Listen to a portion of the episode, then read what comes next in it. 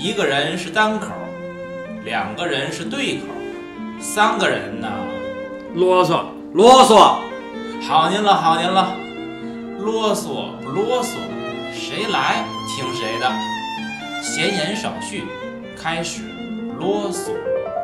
这个最新的一期，咱们继续聊伍迪·艾伦哦。这次说《摩天轮》这部电影，《摩天轮》首先我说的是，它是到底是一个随着咱们的讨论的深入呢，它是一个低配版的还是低级版的蓝色茉莉？我一直想听二位的意见。在听二位意见之前呢，我先捋一下咱们这个比较简单的这个故事梗概哈，就是说一个非常颓的家庭，他们在这个 Coney Island，就是在纽约外边的一个离岛，这个 Coney Coney 岛上的一个游乐场。男的呢，等于就是当这个保全工，这个丈夫；女的呢，就是当这个服务员，餐厅的配套餐厅的服务员。然后，这个男的跟前妻的女儿来投奔，就是也也不叫投奔吧，就是其实是来逃难的，来逃难来投奔他这个这个生父。然后由此呢，产生了一系列就是。悲喜剧，我都不认为是悲喜剧，我觉得是完全完全的一个悲剧。然后最后也是一家人怅然若失，然后她的这个这个丈夫自己的这个亲生的女儿呢，也被人灭了口。所以整个故事是一个，嗯。如果你认为就是你跟咱们以前说伍迪·艾伦一样，如果你认为这个世界是灰暗的，这个电影就是很灰暗的；如果你认为这世界是不灰暗的，你看完这电影你也觉得会挺灰暗的。首先，二位看摩天轮，比如说老宁，你可能看的遍数少，你说摩摩天轮对你，你觉得你喜欢还是不喜欢？或者说你可以打分，也可以怎么样？首先说，我并不太喜欢这个电影。嗯。不喜欢的倒不是说导演的手法，包括我所诟病的五帝的重复等等的，而是因为他这种这么暗的调子，包括对于人生这种绝望，就像我常说的，我们的生活已经够绝望的了，我不想让电影再让我更绝望，所以这种感觉上的不太喜欢。你刚才提到的是低配版还是低级版的蓝色茉莉呢？我我想了，实在是我不知道该怎么回答这个问题。嗯，他其实是伍迪把这种人生或者是人与人之间的狗血一遍一遍的再讲给你听。我觉得既无所谓低级，也无所谓低配，他就是在又一次的呈现。嗯，怎么说呢？我就你说我完全没进入剧情吧，但是我坚持看完了，我确实是，就是看完一遍不简单不容易了。嗯。我我一开始就总结它就是低配版的蓝色茉莉。当咱当时聊蓝色茉莉的时候呢，我就说它这个故事跟很早以前好莱坞的那个《欲望号街车》是很接近的。然后呢，这个故事呢又跟又是重复这套东西吧。你可以看作就是绯闻演的这个角色，就是之前的风光，然后现在落魄到这儿。是这么一个状态，我不知道这个这个剧本儿，这就这种剧本儿在伍迪·艾伦那儿是他很轻松就能写出来，还是这种剧本在伍迪·艾伦那儿就已经堆积如山了，随便拿一个就是这这东西。我觉得首先第一个故事还是重复他之前那套东西。对，就如果说你把这些个这几个片子连着，同时一天咔咔看个三五部。我觉得你到这儿已经疲惫了，我觉得 会非常受不了了。然后如呃，这是故事层面的，另外一个就是我对这个这个电影的摄影或者是剪辑吧，我也是它非常很难带着我去往下看。一个是它的镜头几乎就是咱可以说是长镜头的比较多，这个我看着就很累了。然后它中间呢还有一些个镜头切换。就比如说，我打个比方，就是，呃，肥文跟那个吉米在海边俩人谈话的时候，那个我我差一点崩溃掉。就是两个人说话大概有有十来句，然后一人一个正反打，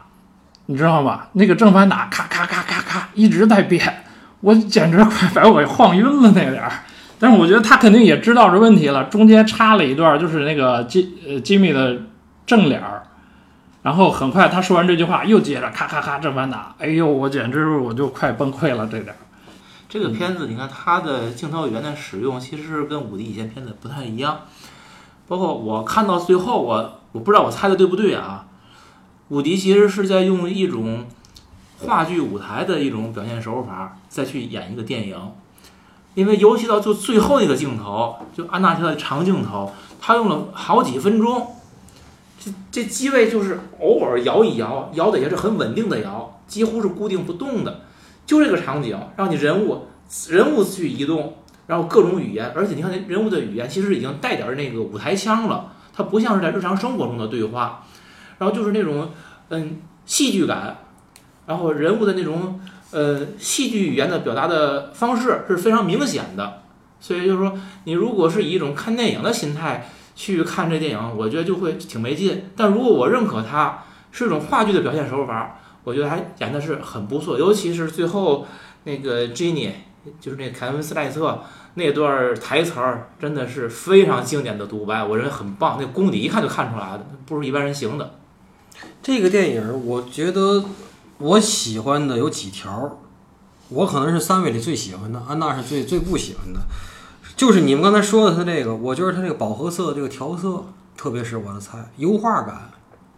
就是随便一截图，有那油画感，非常饱和度非常高，我喜欢这个。那你说它这个颜色啊，嗯，饱和度高。你看这个电影，它在这个用光用色上跟它以往的也不太一样，有个特点，它经常是一个场景，你看那个红光、黄光，甚至还好像有粉光、彩色的、彩色蓝蓝光都有。因为游乐场本来就是光也很多，它就很鲜艳。你看它，它好几次都是开始那光啊特别绚丽，给人物以色彩，就好像生活有色彩。然后会有前景，会有未来一样，然后演着演着演着，你看光暗了，由彩色光变成了单色光，由亮光变成了暗光，那是为什么？因为每一次的转换，实际在后边都是从那种有声有色的生活一下变得无望了，不知往何处去。几次都是这样，尤其最后那一场，就是我说 Jenny 那场独白戏，也是开始是有光的那种色彩，他跟那个那谁那个 Mickey。在谈，说到后来，Miki 已经不在乎他说什么了，他就自言自语嘛，所有东西都黯淡下去了，这是他一个特点，跟以前片子真是不一样。嗯怎么说呢？他这个，咱可以说他这个美学叫霓虹美学，嗯，很多是放到那个赛博朋克上，说赛博朋克跟这个霓虹美学经常混为一谈。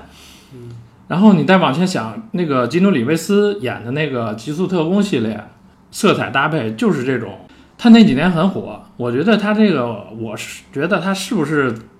参考了那个霓虹美学的一套东西，用到他的这个电影里，然后正好呢，它是一个游乐场嘛，呃，霓虹灯很多，呃，很顺畅的搁进来了。但是我觉得是不是相对的简单了一点儿？就是安娜刚才讲这个霓虹美学。能不能给咱们听众简单的讲讲它是什么意思？就是是用很多色彩的光来表现剧情吗？是简单的普及一下。霓虹美学，你往前倒的话，就是霓虹灯最发达的就是日本嘛。嗯。它应该是跟赛博朋克差不多是同时两个相辅相成一起来的。呃，最早表现赛博朋克的电影采用的方案都是霓虹霓虹灯背景。然后照的城市很繁华，但是呢很破落的样子，是这么一个主题。为什么我说它这个不光是赛博朋克专有的呢？因为后来好多电影，比如在基努里维斯之前的电影，有一个电影叫《霓虹恶魔》，它跟赛博朋克一点关系没有，但是它所有的色彩全是霓虹灯的这套东西。嗯，巧的是那个电影里也有。基努里维斯主参演，嗯，然后呢，过了几年吧，然后基努里维斯又把这个当时他参演这个电影的一些个主创吧带过来，用到他的《极速特工》里，然后这个霓虹美学的这套东西呢，又一次让大家喜欢接受，但是它已经不是赛博朋克的那套东西了，嗯嗯，是这么一个由来吧？明白，这个。至于安娜刚才讲的什么叫赛博朋克，嗯，大家可以自己去查一查，因为我们主要还是聊电影，就不发散的太多。电影第二个点呢，哈，我想说的是，跟《寄生虫》一样，我对她这个胖丈夫的前十很感兴趣。她怎么变成这么颓的一个人的？就变成一个这么颓的保全儿的，而且也没有婚外恋，已经颓到连婚外恋都不想搞了，就天天酗酒，然后跟这帮老哥们儿没事儿就是能钓个鱼去，这就是他已经最大的一个这个这个很奢侈的一个消遣了。我觉得这是伍迪·艾伦的一个心理。你看他对他的女儿是多么的爱护。我觉得伍迪·艾伦是不是想借着这个人物，把他设置的相对正一点儿，然后呢，把他但是很对女简单，很对单线条。把他女儿的爱，或者说他对他养女的爱，就伍迪·艾伦对他养女的爱，投射到这个角色上，嗯，是不是有这么一个想法？我觉得大家可以发散一下。其实你说这个，这这这个人他叫哈姆迪啊，就剧中角色叫哈姆迪，他跟咱中国很多家长不也一样吗？自己四五十岁了，一事无成，钱也不多，怎么办呢？培养孩子吧，把自己的失败人生希望不要在孩子身上复制，把所有的成功希望寄托在他身上。伍迪·亚伦，我我说的重复啊？你看从一开始。他先交代了，这是一九五零年代的康尼岛。咱们上一期聊的咖啡公社，其实他也是一上来就交代了，这是一个一九三零年代的电影 party，对吧？其实你就是说这种手法，在他以往电影里边其实也有，你就是在创作力旺盛，但是你看他在表达方式上，从一开始其实已经开始重复了。嗯，咱先不论那个呢。嗯，一九五零年代的康尼岛，这应该是纽约的一个海滨，是吧？嗯。老杨这方面有没有可以给我是纽约的一个离嗯岛，也是就是说，是当初确实在那儿是有一个乐园的，而且这个涉及到就是说，北美是有一个，北美是跟咱们这不一样，是一个游乐场经济，它是我当年看起来呢像是一个永久的，所以就是说，在北美的游乐场经济分成这个设施是永久的、固定的，还是这个暂时的。空尼这种呢，应该是比较像迪士尼那种，就是是看起来是大型的，是固定的。可是呢，北美就另外又有一种经济，就是说，一旦这个东西如果老板破产了或者什么，这个东西如果要有产权的纠纷，美国最后就形成了好多好多类似这样的有有有名的摄影师去照过，就是最后就现在灯就成鬼城，嗯，就成鬼城一样。什么那旋转木马那不有镜子吗？镜子也都破了，然后地上面都咱封死了上回。说的佛罗里达啊乐园对，那，个那个破败的别墅区，对小孩儿做但是这个是乐园这是乐园儿，就是固定的，这就是很吓人的那些东西。嗯就是因为为什么美国会有好多那种房子呢？就是说，比如说它产权不清晰，而且到最后进入法律程序以后，最后判完了以后有个问题就是拆，对吧？谁掏这个钱？对，政府是没给这个预算的，民间团体更不会有人给你掏钱，最后这东西就搁在那儿，搁那儿长此以往，最后就成了那个样子。在那儿的那些游乐场里服务的很多人，确实是都在，他房子也比较多，就会住在那儿，就很真实。那个你是既没有那个房子的使用权，也没有这个房子的所有权。你听记住啊，就是你连使用权都没有，这只是你员工福利有可能，而且是他们俩人都在这游乐场上班，老板只要这老板租这个游乐场，嗯你就能你们俩人都在上班，你就有这个房子用。嗯，而且你看那陈设哈，他们是在这儿打工打了好多年了。对，打了起码好多年了，他才能成那个就东一郎很乱，虽然，但是你看出来那东西就是东一郎的七棒是买来的，就那么弄着。而且你看他们那个房子，他就在那个摩天轮的旁边嘛，我感觉像一个酒吧或者一个餐吧。你看它有个吧台，而且它有个很宽阔的一个场地，能摆好多桌子跟椅子。我开始以为就根本不符合一个家庭。对，嗯应该是我觉得是个餐厅改的。对，她这个丈夫跟前妻生那女孩儿，有一种说法叫破女孩儿。这破女孩儿这个概念啊，不是光中国有，在国外也有，就是来自于那种小地方，然后又虚荣，然后又视色行凶啊，就是视色行凶，就是仗着自个儿年轻貌美，然后就是就是超社会，然后认识点大哥呀，然后什么认识点有钱的呀，反正就是能快速的能够改变自己的阶级阶层和这个经济状况。所以这些女孩呢，就是脸上她写的不是欲望，我就是这么说。你这你看这女孩，你觉得她脸上有欲望，她脸上不是欲望，她脸上是渴望。但是渴望什么，其实她自个儿也不知道，而且由这个渴望，他做的所有努力会产生的后果，他一定承担不起，你放心。所以他最后他会让人灭口，他一定承担不起这些后果。但是他就是坚以自己这个渴望，然后仗着自己年轻这几年就开始作起来看，作成嘛样是嘛样，其实也是一种随波逐流。但是这种随波逐流的发发端，是因为他那些对美好生活或者改变自己阶层或者境况的渴望开始的。中国也是一样，中国现在这样的人太多了，对吗？所以这在美国一定是一个一个大的群体。伍迪·艾伦也发现了这个群体，所以就放了一个代表性的人物在这个里。那我更觉得像一种为了存在而存在，就像你说，他他没有一个特别明确的目标，他可能他只是想让自己他要改变自己的状态，让自己生活的更好，对，日子过得更好。对，到底怎么样算一个好的日子？我的他也不知道他没没有他也不知道，所以他遇见那个 Justin Timberlake，他也能够堕入情网。他原来那那是黑社会大哥，他也行，怎么都行，反正对。嗯这电影里边，Mickey 跟那个 Jenny 他们俩约会那个地儿，嗯，它是一个中式的园林。你们发现那个特点，嗯像苏州园林一样。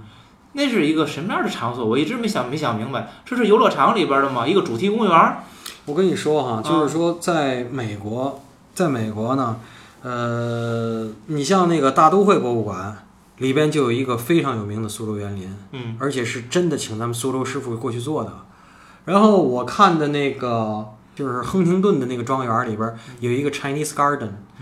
里边那太湖石那个之大，我跟你说，我都觉得是无价，那东西没价，是真的太湖石，都是那老亨廷顿当年从中国拉来的，而且是那个中国的园林。所以，然后呢，在西雅图旁边啊，不在 Portland 旁边，我开车曾经过去过，有一个日本花园，是一个依着山坡建的。美国的主流社会里头，咱们亚洲的文化，中国的园林、日本的花园，包括日本的枯山水是有一席之地的。而且洋人就是纯白人鬼佬是认为不是神秘，是很高级。就是中国的这些留白呀、包括极简呐、包括一步换景啊，是很高级的。所以在很多的乐园里头，还有很多的，包括以前那些嗯 old money 那些家里头有钱的，都会弄一些中国或者日本元素出来。这个乐园里有什么中国花园或者中国元素，一点儿也不稀奇。嗯，这个里头呢，我再给咱们咱们也讨论，就是咱们就就电影说电影，这个电影里头可以讨论讨论谁的表演最好，谁的表演最差。表演最差，我觉得不用没争议吧，就是那个 Justin Timberlake。但是我想说的是，为什么要找他？就是难道咱们这么低级的能看出来 Justin 的那演技很差，乌迪艾伦看不出来吗？我觉得乌迪艾伦恰恰是看出来了，就要利用他的这个演的差来演这种花花公子儿。他不是纨绔子弟，你想在那儿能当救生员，他也没什么钱。你看他穿的那德行，也是个就是穷小子，但是呢，也是年轻啊，长得漂亮啊，长得帅啊，他就是下棋来打工啊。啊，对，长得帅，然后就这个，那么你就是说我请问二位，就是你觉得为伍迪·艾伦找他是故意的，还是还是找坏了？肯定是没找坏，被这个凯特温斯莱特所碾压的表演，那可能那正是伍迪想达到的效果，对吧？哎，对这里边你说，那，就他演的 Mickey 这个角色，他先是跟 Jenny 好上了，后来又跟这个，嗯，Jenny 的这个养女卡罗琳娜，他又好上了。那他在当救生员过程当中，跟这两个女人，甚至以后还会有其他的女人，他是在干什么呢？他是不是只是一烈焰啊？我感觉就是跟谁都能好，好着玩儿，只不过现在这个阶段电影里出现的这俩人，你看绯闻都胖成那样了，他都能跟人好，比他岁数还大呢。然后他闺女你说都有有多漂亮，或者怎么着？我觉得正好这俩人来了，电影过去之后还有别人来，夹到碗里都是菜。对。哎，那就没法儿，没没没没别的可说了。但是这个 男孩有他单纯的地儿，嗯 就是说那个肥温偷了丈夫的钱，给他买买那么贵的礼物，他他是他是排斥的。他不是那么就是说，我说在物质上啊就是爱占便宜啊那种，他这方面还是那什么的。就是有一定原则，我相就是我我没打算跟你怎么地，对对对，所所以呢我也不拿你这么我也不能收你这么重的礼。对，你就是还是我不对等的那个原理嘛，就是绯闻可能真的是全心来维护这这段感情，但是可能呢他小年轻了，对这个东西无所谓，对吧？感情不感情的，随时换呗，嗯。对吧？可是这个电影对比咱们以前聊那《咖啡公社》，我觉得这个电影里就没有太多能让我想起来的细节，就是在细节的雕琢上呢，这个电影是就是比较差。可是呢，反过来呢，这个电影我觉得节奏上非常流畅。原来的《咖啡公社》我就觉得镜头特别碎，这个节奏推进非常流畅，尤其到最后。绯闻穿的那件衣服，你你觉得那是什么？那是雅典娜在城上往下跳的那个衣服啊！你再回去看一下，那就是一个胜利女神的那个衣服，就是那罗马式的那那个纱，嗯，然后那个从肩上斜着下来那个，那是一个很就是很宏大的，就是那么很那种东西，就跟他的身份什么完全都不相符。有可能是他他以前不是他是演员嘛，啊，演话剧演演舞台剧戏时候的那个服装，那是典型雅雅典娜的礼服，那是。这个电影你说它缺少很多细节，有一个原因，因为在咖咖啡公社里边，本身它讲的是这个电影圈儿，会涉及很多人，它背景就自然就特别多。而摩天轮的背景它是设的非常简单，对，首先没有名人，他们都是社会的底层。场景呢就是一个游乐场，也不复杂，所以它就不会有太多的背景需要交代你。它所有的故事呢，都是在人物的情感戏，包括人物的这种情感变化，它在这里边儿来演绎的，而且所以它会更多的使用就是安娜说的那个那个霓虹霓虹效果，就是霓霓虹美学，然后包括这种光影的变化，它会通过这个来推进的，所以它在这个嗯情节的表达方式上或者表达内容上跟咖啡公社完全不一样，但是在具体的手法上其实就是重复。你包括我之前提到过的情节推进。他这个还是通过传话，你想就是这个 Miki 跟这两个女人，哎，他跟这个女人说了什么？结果那个女人就是这个女人，她又不小心又跟另外一个女人，在她不知情的情况下跟那个人说了，哎，那个人知道，知道之后又回头又去找 Miki，Miki 跟他又一套说法，然后哎，仨人这三角关系就串上了，串上之后这情节推进下去了，还是那个套路。是的，他的电影大部分都是以对话为主的，对，你即便你往前，他早期的也都是对话，有些东西冲突矛盾干嘛的，就是电影语言吧，咱就说。对。镜头语言相对少一点儿，都是对白。而且他的很多人物内心的变化，就是首先演员演得很好，他的眼神里边已经传达了很多东西，但是伍迪依然愿意用很多的那个话外音，包括人物的对话，去讲别人的心理变化。他讲自己的可能就没劲了就，他讲别人的，将总以一种第三者的方式来讲语言以外的东西。嗯，那是不是他是在表达一种伍迪的这种旁观者视角？就是你们每个人都在台上去演戏，然后其实旁边儿总有一个人在偷偷的看着你。与，其说是旁观者视角，不如是上帝视角，嗯都可以。就是你所有人做的事儿我都看得到。对，嗯。就包括我说这个戏的这种舞台感，你想这几个人啊，Miki 他本身他是修的呃欧洲戏剧专业的硕士，这里边儿的那个谁，呃这个 Jenny 他以前是个演员，然后那个卡洛琳娜呢说她也挺喜欢看戏的，他们其实都是对戏剧感感兴趣，但这里边其实任何一个人。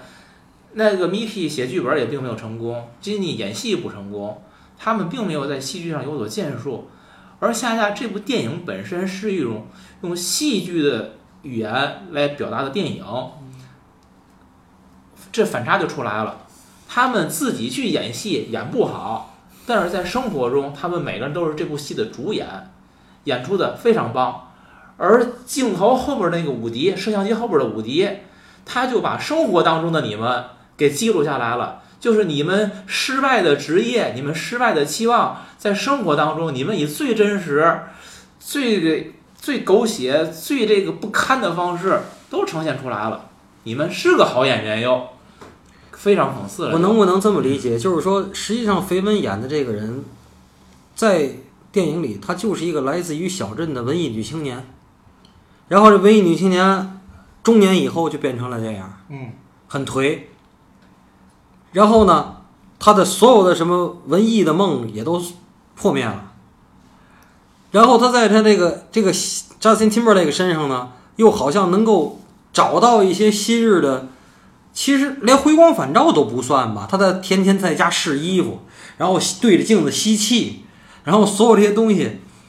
所以我想说的是，这些文艺女，可是你要知道，就是文艺女青年，咱们中国人老说哈。那天我还跟人聊天讲这事儿，我说，文艺女青年在中国三个下场，对吧？出家、自杀、拉拉，这个这是咱们中国文艺女青年的三个下场，或者这个那叫什么？这个非婚生子女。可是对照这个温斯莱特演这个女的，在美国，她最后就是很颓的活着，也没上山，也没自杀，也没拉拉，反正完了还嫁了一个这个动不动老威胁要揍她的丈夫，酗酒的丈夫，就是当了个普通人。那么就是站台里最后的那个王宏伟演那哥们儿、嗯嗯嗯，啊，那炉窖盖壶响了都不起了那种人，对，两口子都是那样的人。这个电影甭管是低低配版还是低级版《蓝色茉莉》，我想说的是，富人的烦恼到底和穷人的烦恼有何不同？如果如果啊，当然世界上我总说世界上没有如果，这一家中了彩票，或者说怎么样，比如说用经济啊改变了一些问题，怎么办？你觉得会发生什么事情？这个你可以想一下，咱上期聊的那个咖啡公社，嗯，咖啡公社那个鲍比，他最后他那个夜店成了，嗯他是那样一种生活。如果比如说他从洛杉矶回到纽约，嗯，继续干他爸爸的失失败的珠宝生意，夜店也没成，嗯会怎么样？这大概某种程度上可以解答这个有钱的烦恼和没钱的烦恼。那他就跟他爸一样，他就是他爸的复制品，哎，对就就颓了呗，对天天骂街。对，所以有钱是能够改改变很多东西的，他至少给你了一个改变的可能性，能不能变，那取决于你和你周围的环境了。咱说的可能是人生啊，生活可能说大了，但是我觉得你说，我觉得从情感上来说是一样的。嗯，你穷人富人，你该有出轨的还是有出轨的。你你穷的出轨跟富的出轨的，你对你自己造成的困扰，我觉得是一样的。这个是一样的，对对对，这一样，嗯对。其他的就是人生的一些个生活的一些个东西了，那那可能就是真的是有差距吧。但是从情感上来说，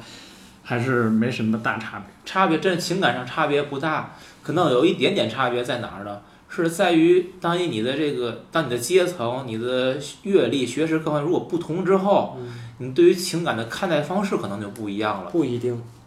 不一定。就这个我刚才可能给二位的问题，我我问的问大了，或者没问的不贴切。我说就是说，富人关于情感类类型的烦恼，到底和穷人的有何不同？我就想说这个，就是说，其实是我那天跟人聊天也聊过这事儿，就是说，你不要以为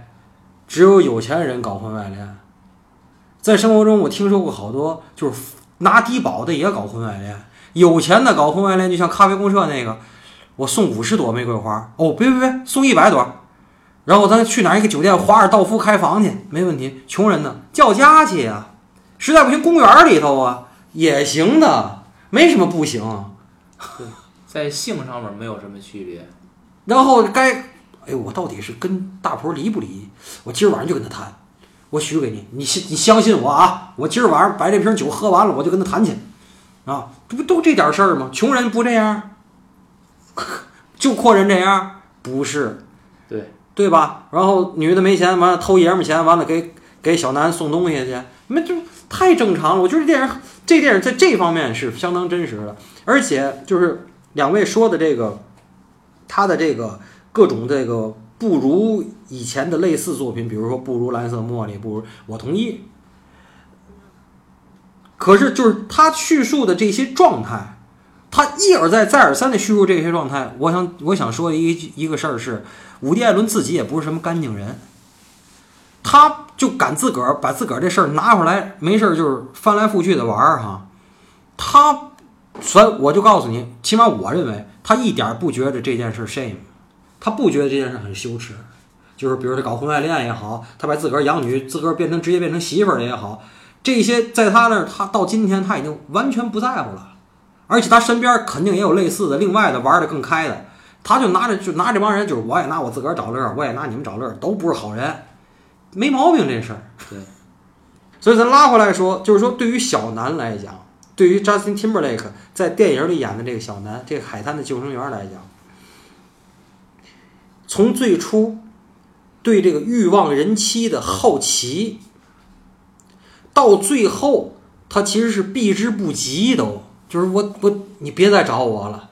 我躲你都躲不过来，你别再找我了，就是已经烦的不得了了。这个心路历程，你觉得是就是两位是觉得是一种必然的吗？就是说你找一个，比如说啊，我身边也有，比如说找一个比自个儿大十几岁的女的，有可能这女的很有势力，有可能这女的很有钱，也有可能这女的有其他不可告人的技能，反正就是反正现在还没分。就是说，我想问二位的是，就是说你从好奇到最后。这个避之不及是一个必然的结果吗？还是就是说，也就是说，女大男小这件事儿，是不是可行的？就是别管啊谁大，我想问你我想先说不管谁大谁小、啊，不不不不不，女大男小跟男大女小，这个这个排列组合差的不少在这哦。电影里边，其实先有一个问题：如果他没有后来这个克罗琳娜这个新欢，他会对这个珍妮那样吗？要跟他避之不及，会吗？在电影里边至少，其实是新欢是一个导火索，对吗？不是，我觉得其实最后是因为他，他觉得那个绯闻去告密那件事儿，绯闻去说就是他那个闺女的那个下落，他才他才彻底讨厌了绯闻的。我我那点儿跟我的感觉还真不太一样，他其实就是看到了一个更年轻的、更有活力的，他就对这个比他年龄几乎要大不到一倍的人，就开始觉得有点无趣了。喜，我觉得这个喜新厌旧，它没有没有那么的复杂，嗯有或者像你说的，就是随着年龄，比如将来会进一步增长，等到这个 Jenny 现在是四十岁，等他等他五十岁的时候，六十岁的时候，那这个 Miki 可能才三十多岁、四十岁，那他也许就厌倦了吧？因为你最初的吸引是什么？不是生理上的吸引吗？我给大伙儿补充一个事儿，就是我非常讨厌的，咱们中国文艺女青年非常崇拜的另外一位祖师奶奶杜拉斯。杜拉斯在最后的几年一直跟着那小南在一起，也就是杜拉斯写那什么，他走过来说我依然爱你，什么充满沧桑的容颜，什么这那个的，中国女青年一个个都奉为圣经的嘛。那个男的最后被揭露出来，那个男的首先是个同性恋。第二，那个男的把所有的他跟杜拉斯之间的事情，最后都要写出来卖钱，照片也要卖钱。他拿杜拉斯是当摇钱树的。嗯，对，嗯，这个我从侧面也说一件事儿，就是说这种饱经风霜的女性啊，或者文艺女中年们，你别以为一个无事献殷勤的一个小狼狗过来了，他就是真爱，稍微分辨分辨。这个是我想给给这文艺女中年们提点儿这个暖心的建议，你知道吗？你说这个，其实我就又想起那个咖啡公社来了。嗯嗯，咖啡公社为什么我说我愿意去相信一些美好的东西呢？那些个美好的东西，就像你刚才提到那些个，嗯，有一些你预期不到的东西，它怎么会幸福降临到你的头上？美好怎么就来了呢？嗯其实是很很奇怪的。可能在现实中生活中放到我们身上，嗯我们可能很审慎的对待这件事儿，嗯但是在一个电影里边呢，当我们看到这个有有可能发生的时候，嗯因为它跟我无关，它没在我身上，所以我可以愿意给他一些美好的希望。嗯但是回到现实当中，可能我们都是会非常谨慎的。嗯，这也就是说，电视、电影和生活的区别，也某种程度上是我们在电影当中去希望完成一些生活中不可能实现实现的东西。我是说，从这样一种心态去看这个电影，就是我为什么我会说《咖啡公社》我喜欢，嗯我觉得它好。嗯而摩天轮，我说的我不喜欢，感觉不好，其实也是在这儿，他真的告诉了我，这才是真正的现实，让会觉每个人觉得非常难堪。嗯，我我跟安娜最早就在这个天津 DVD 爱好者协会嘛，那会儿还是论坛呢，连连那 QQ 群都没有。然后我相信我跟安娜的初衷是一样的，就是你们说，就是说电影是造梦的，这个是问题，是是对，是吧？可是伍迪·艾伦真的是是你所有梦温柔乡的粉碎机，我告诉你，他似梦啊，他把你所有梦都给你弄得粉粉碎。我我我喜欢他就喜欢他在这儿，就是我刚看的一段名言嘛，谁说的不知道了。就是你说造梦他是这么理解的，呃，电影分两部分，一部分呢是银幕上呈现出来的，嗯另一部分呢是在你的脑海里的，这一部分是呈现不出来的。嗯这是你的梦，或者是你的什么东西，就是分成这两部分。嗯嗯说了这么多的梦，我觉得其实咱们最后可以到这个影片的结尾这块儿了。嗯，首先结尾处理的非常棒，我想你们二位可能也同意吧。这个，但最后这个结尾，它其实也是相对开放的。那你觉得这个 Jenny 后面是怎么样的呢？我就是因为看完之后，我觉得这个人活下去和死掉都是一个非常不好的结局。就或者说，我觉得这个人就不应该存在，存在本身就是一种错误。就是他意识到这个问题了，他存在下去，他可能会有矛盾。对如果说他还是没有意识到这个问题，那他还是浑浑噩噩噩的继续呗，对吧？就是这两个结局。对，就是我之前也提到过那个所谓的无奈，你怎么都不对，左右前后你去哪儿，其实是没有路的。这是我一开始。想过这种你问的这个结局，嗯我觉得唯一跟你想的不一样。我一开始想，我觉得那个胖丈夫会跟她离婚，知道她告密的时候会跟她离婚。后来我一想，离婚那丈夫去哪儿了？对呀、那丈夫连房子的钱都没有，他而且还没个一个女人伺候他，他他他他他们俩是一样的。连那酒瓶子藏哪儿他都不知道的人，那他没地儿去，对，无处可去。对就是用可咱可以借想象为之那小说题目叫“你往何处去，对啊，无处可逃嗯，继续颓呗，我觉得就是继续颓，颓下去。那其实你要那样说的话，这种人可能在我们这个社会上是挺多数的，或者在底层人群里我边说是二八分布是八大枣湖里，对，这样如果很多，那我们一个由这样的人群组成的社会，总是特那怎么说呢？我就的大又又声没。话可说了，就。对啊，他伍迪·艾伦体现的大仗是有的说，老说咱们是在处理这个，就是资本主义发展到这个地步上伤我说他的生活之所以今天还能买酒喝，比别人是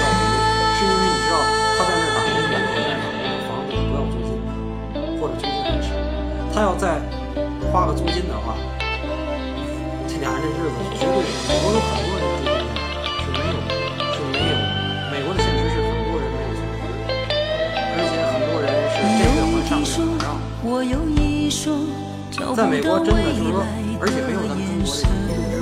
美国很你托付给我的你真的哐哐哐点出一千块钱何能票来，我妥的妈，善好多人眼都亮，那真是大钱。你猜测地说，